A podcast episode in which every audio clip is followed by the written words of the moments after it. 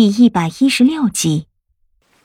他放下手里的茶杯，看了一眼正在思量中的君十三娘，笑了一声，问道：“你明白吗？”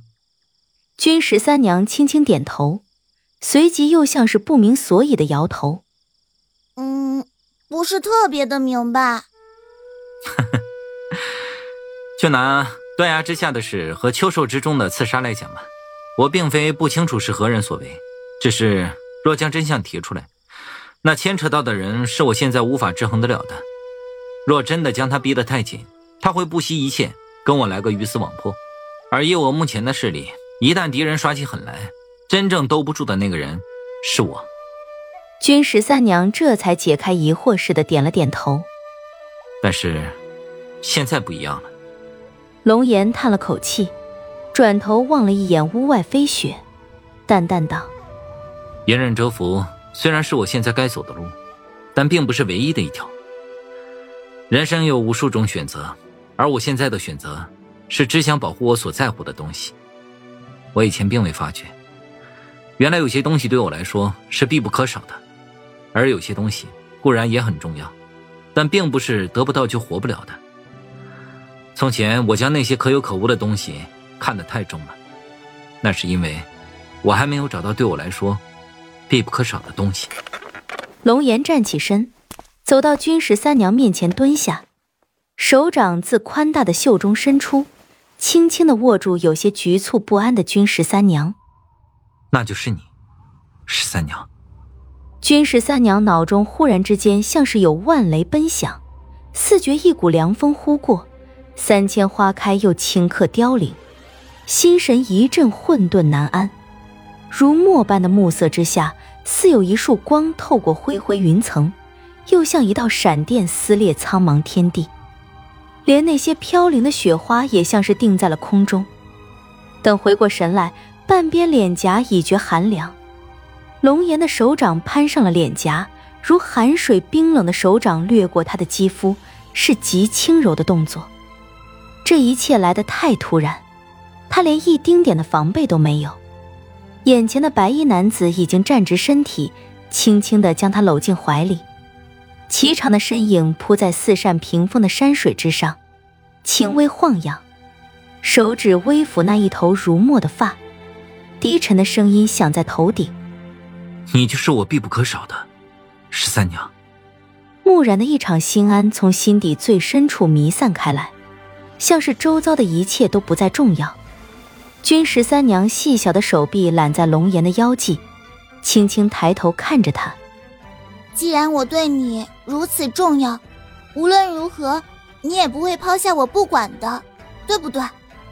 龙颜轻轻一笑，将君十三娘搂进怀中。我的女人，我又怎么会不管？无论发生什么事，我都不会不管你。君十三娘的嘴角从未扬起如此好看的弧度。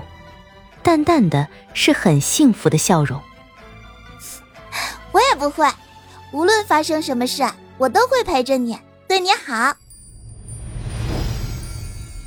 夜幕里的风景，有花有雪，在这僻静的院子里，暮雪寒深。龙岩将军十三娘搬出了这间院子，住进了离他最近的房子。冬月，天气愈加寒冷。君十三娘浑身裹得像个小白熊似的跑进龙岩房前，手中捧着一把刚刚折下的白梅，却在门口赫然停住，眼珠子囫囵一转，似起了邪念似的，嘴角裂开一丝狡黠。他放轻脚步，像一只要偷食的小白鼠般谨慎地朝四周望了望，蹑手蹑脚地推开了龙岩的房门。房中的龙岩正坐在书案旁，仔细的揣摩着什么。他轻手轻脚的来到龙岩身后，忽然一声尖叫：“哈，你看！”他将手里白梅放在龙岩眼下：“我刚摘的，好不好看？”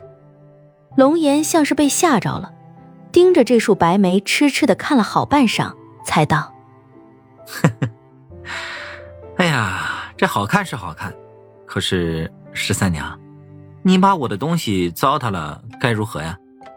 他一把将君十三娘拉进怀里，拿起书案上的一张宣纸，垂眼看着他，悠悠道：“哼哼哼哼，你看，这东西可不是那么好赔的。”君十三娘将手里的白梅拿开一点再拿开一点看了看这张宣纸上的话，嘟嘴道：“不就是一张铸剑图吗？有什么了不起的？”他将龙岩手里的宣纸抢了过来：“你再画一张不就行了？我相信你的。”你在我心里可厉害啦！说着，将宣纸揣进怀里，将手中的白梅拿到他眼前晃了晃。喏，拿这个赔给你了。龙颜一怔，接过白梅，装模作样的闻了闻。君十三娘将他的表情看在眼里，见他要说话，赶忙打断：“哎呀，这东西可是活的，你那画可是死的。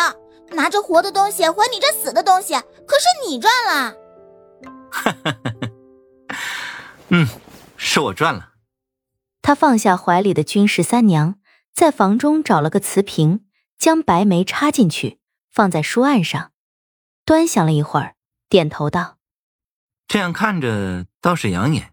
每每看到这只白梅，我就会想起你，有它作伴，就算有一天你不在我身边，也有件东西聊以遣怀。”君十三娘跑过去抱住龙颜。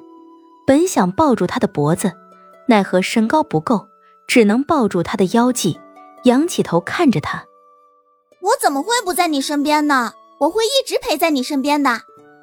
龙颜有些宠溺的揉着他的头，忽然间像是想起了些什么，放开怀里的十三娘，从自己袖中摸出个东西，是一个打磨精致的银铃。你送我一束白梅，我也送你一个小玩意儿。说着，拉起十三娘的小手，正要为她戴上，却神情一变，嘴角露出一丝诡异的弧度，身体反而蹲了下来。你，你要做什么？十三娘谨慎的看着他，脚步退了退，却被他一把抓住。别动，抬脚。他将银铃戴在君十三娘的脚踝上。哼哼，看你以后还吓我。君十三娘脚步微微一动，脚上银铃随着动作轻灵一响。她有些懊恼的看着龙颜：“你不怕我把这东西给毁了？”龙颜捏着他的鼻子：“你试试。”君十三娘很喜欢龙颜送给自己的小玩意儿，打心眼里喜欢。但凡是有些女儿心的，当心爱之人送给自己一些小玩意儿，不管是值钱的还是不值钱的。都会当珍宝一般的保存着，十三娘亦是如此。她很爱惜这个小小的铃铛，随时随地都要带着。每当脚上银铃响起，就像是龙颜在她身旁一样，陪她看夜幕星辰、覆雪连天。而龙颜只要一听到这铃铛声响，就知道十三娘来了。